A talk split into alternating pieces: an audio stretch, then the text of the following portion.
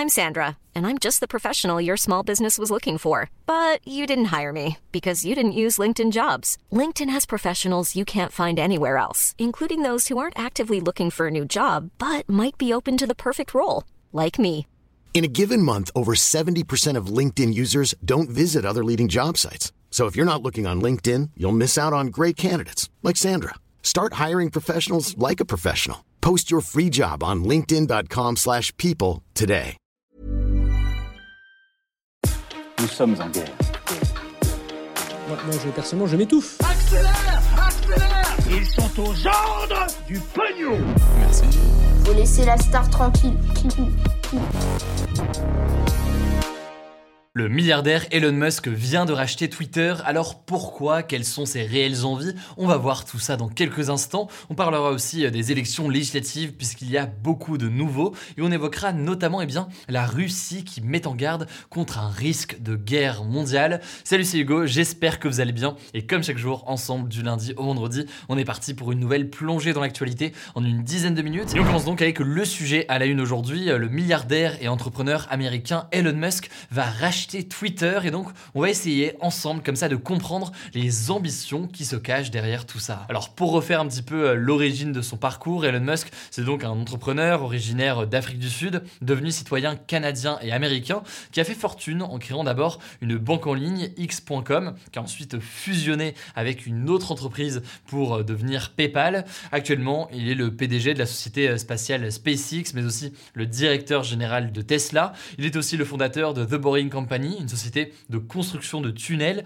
ou encore de Neuralink, une société de neurotechnologie. Et enfin, il est accessoirement euh, l'un des hommes les plus riches du monde. Ça fait que osciller, mais il fait toujours partie euh, du podium. Ça, c'est donc pour le CV relativement étoffé, disons, le parcours relativement euh, chargé d'Elon Musk.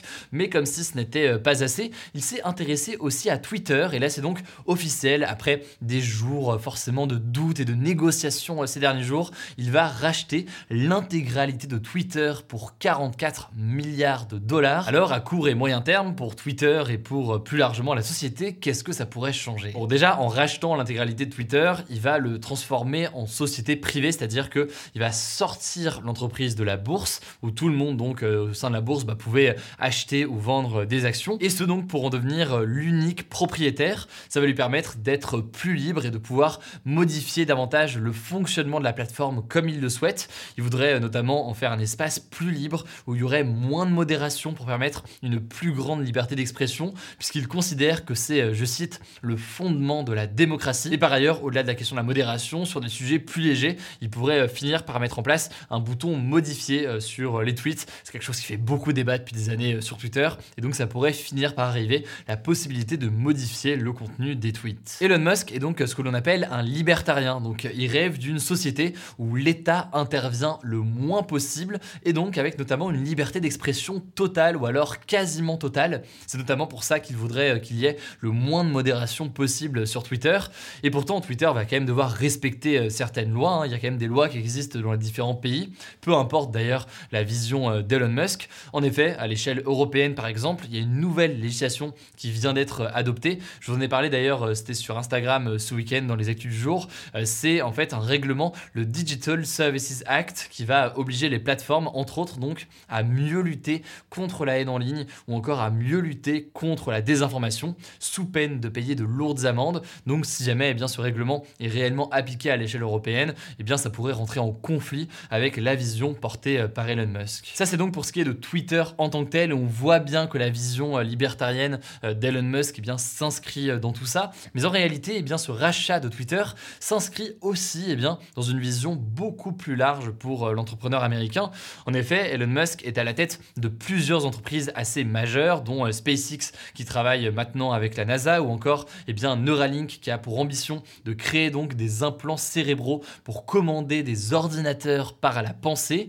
Or, eh bien, être propriétaire de Twitter pourrait aider Elon Musk à faire des avancées sur certaines choses. Dit comme ça, ça peut paraître assez euh, bizarre, mais en réalité, on peut imaginer que c'est aussi un levier d'influence important, un levier quasiment politique en fait pour euh, Elon Musk, de la même façon qu'un certain nombre de milliardaires sont propriétaires de médias, de journaux ou autres, eh bien, on peut imaginer que Elon Musk utilise eh bien, cette propriété qu'il a sur euh, Twitter pour pouvoir eh bien, en faire un levier d'influence, notamment auprès des politiques, des politiques qui sont amenés à réguler, passer des lois, etc., sur des sujets importants liés à donc à ces activités, notamment les enjeux euh, d'intelligence artificielle. Bref, selon un certain nombre d'experts, cet enjeu d'influence et politique pourrait être aussi présent derrière euh, ces ambitions d'Elon Musk. En tout cas, cette annonce de rachat a fait fortement réagir, a fait débat donc sur cette politique potentielle de modération ou de non-modération, eh bien, qui pose des questions sur la façon d'approcher la liberté d'expression. Il y a différentes visions euh, sur tout ça euh, aujourd'hui euh, qui existent. Par ailleurs, il y a des questions sur le rachat en tant que tel, avec beaucoup qui ont estimé qu'il y avait d'autres priorités plus importantes sur lesquelles allouer son argent. D'autres estiment par ailleurs que cet argent eh bien, serait mieux sur d'autres projets humanitaires notamment, et posent la question aussi du poids des milliardaires dans la société. Bref, beaucoup de débats, beaucoup de réactions. En tout cas, le fondateur de Twitter, Jacques Dorsey, a salué ce rachat du réseau social. Il estime que c'est la seule solution en laquelle il a confiance pour le futur de Twitter.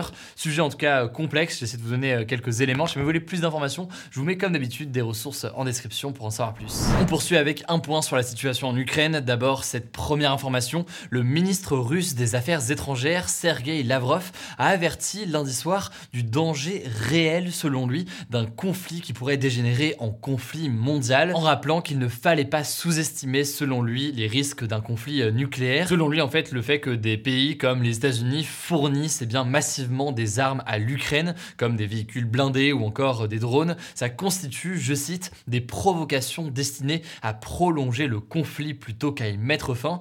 Bref, la tension est toujours très présente. Évidemment, avec de tels propos, en réalité, l'objectif, c'est surtout eh bien, euh, de menacer d'une certaine façon les États-Unis ou encore de faire du chantage pour qu'ils cessent d'aider autant euh, l'Ukraine. En tout cas, eh bien, ce mardi, le secrétaire général de l'ONU, Antonio Guterres, était en Russie pour rencontrer justement Vladimir Poutine et Sergei Lavrov. Et euh, mercredi, eh bien, il devrait se rendre en Ukraine pour euh, rencontrer Volodymyr Zelensky. Justement, concernant ce sujet, je vous en parlais rapidement hier, mais une quarantaine de pays se sont réunis à l'initiative des États-Unis en Allemagne ce lundi pour euh, renforcer la défense de l'Ukraine. Cette réunion intervient notamment après la déclaration ce lundi du ministre américain de la Défense Lloyd Austin qui estime que l'Ukraine peut gagner la guerre face à la Russie, mais ce seulement si on lui en donne les moyens. Allez, on continue rapidement avec les actualités en bref et d'abord ce premier sujet concernant les élections législatives qui auront donc lieu au mois de juin et qui servent à élire les députés de l'Assemblée nationale. Eh bien, les partis de gauche s'organisent pour tenter de former une alliance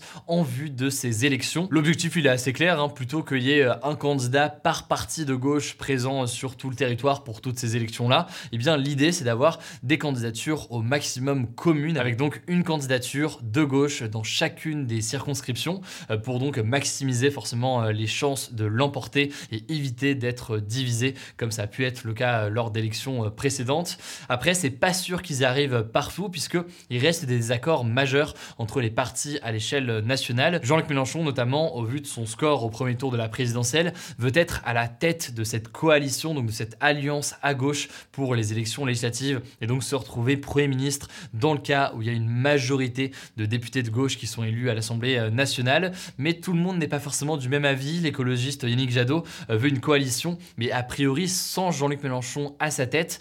Les négociations sont par ailleurs en cours aussi avec le Parti communiste et Fabien Roussel, ou encore avec le Parti socialiste. Bref, évidemment, vous le savez, euh, je vous tiens au courant, sachant qu'il y a les mêmes discussions qui se déroulent de l'autre côté de l'échiquier euh, politique. Le parti de Marine Le Pen, le Rassemblement national, a refusé en l'occurrence de faire alliance avec le parti d'Éric Zemmour, Reconquête. Ça signifie donc que les deux partis présenteront des candidats aux législatives en concurrence directe, et même d'ailleurs dans la circonscription où Éric Zemmour pourrait essayer d'être candidat. Et d'ailleurs, concernant tout ça, le maire de Perpignan, Louis Alliot, qui est membre du Rassemblement national et très proche de Marine Le Pen, a carrément dit qu'il fallait, je cite, dégonfler la tête d'Éric Zemmour au vu de son score plus faible par rapport à celui du Rassemblement national. Deuxième information que je voulais vous partager aujourd'hui, un activiste et militant pour le climat, Win Bruce, s'est immolé par le feu devant la Cour suprême américaine pour attirer en fait l'attention des pouvoirs publics sur la crise climatique. Il était âgé de 50 ans, il n'a pas survécu et il n'a pas laissé d'ailleurs de message, mais euh, le lieu eh bien n'a pas été choisi au hasard puisque c'est une institution euh, très très puissante aux États-Unis, contrôlée aujourd'hui par les républicains, donc les plus conservateurs, qui a notamment rendu fin février un jugement qui affaiblit l'agence en charge de la protection de l'environnement. Et par ailleurs, la date non plus n'est pas anodine puisqu'il a réalisé son geste vendredi, le jour de la journée de la Terre. Ça me donc euh, important de le mentionner euh, aujourd'hui. Enfin, dernière information pour terminer, là aussi concernant les sujets environnementaux, l'Union européenne a dévoilé un plan pour interdire plusieurs milliers de substances toxiques pour la santé ou encore euh, l'environnement d'ici à 2030. Alors je vais pas rentrer dans les détails sur tout ça, mais en gros, ce plan va permettre d'interdire plus facilement les produits euh, toxiques que euh, jusqu'ici. Si vous voulez plus d'informations, eh bien je vous mets un lien directement en description. Voilà, c'est la fin de ce résumé de l'actualité du jour. Évidemment, pensez à vous abonner pour ne pas rater le suivant, quelle que soit d'ailleurs l'application que vous utilisez pour m'écouter. Rendez-vous aussi sur YouTube et sur Instagram pour d'autres contenus d'actualité exclusifs. Écoutez, je crois que j'ai tout dit. Prenez soin de vous et on se dit à très vite. Mom deserves the best, and there's no better place to shop for Mother's Day than Whole Foods Market. They're your destination for unbeatable savings, from premium gifts to show-stopping flowers and irresistible desserts. Start by saving 33% with Prime on all body care and candles. Then get a 15-stem bunch of tulips for just $9.99 each with Prime. Round out Mom's menu with festive rosé, irresistible berry chantilly cake, and more special treats. Come celebrate Mother's Day at Whole Foods Market.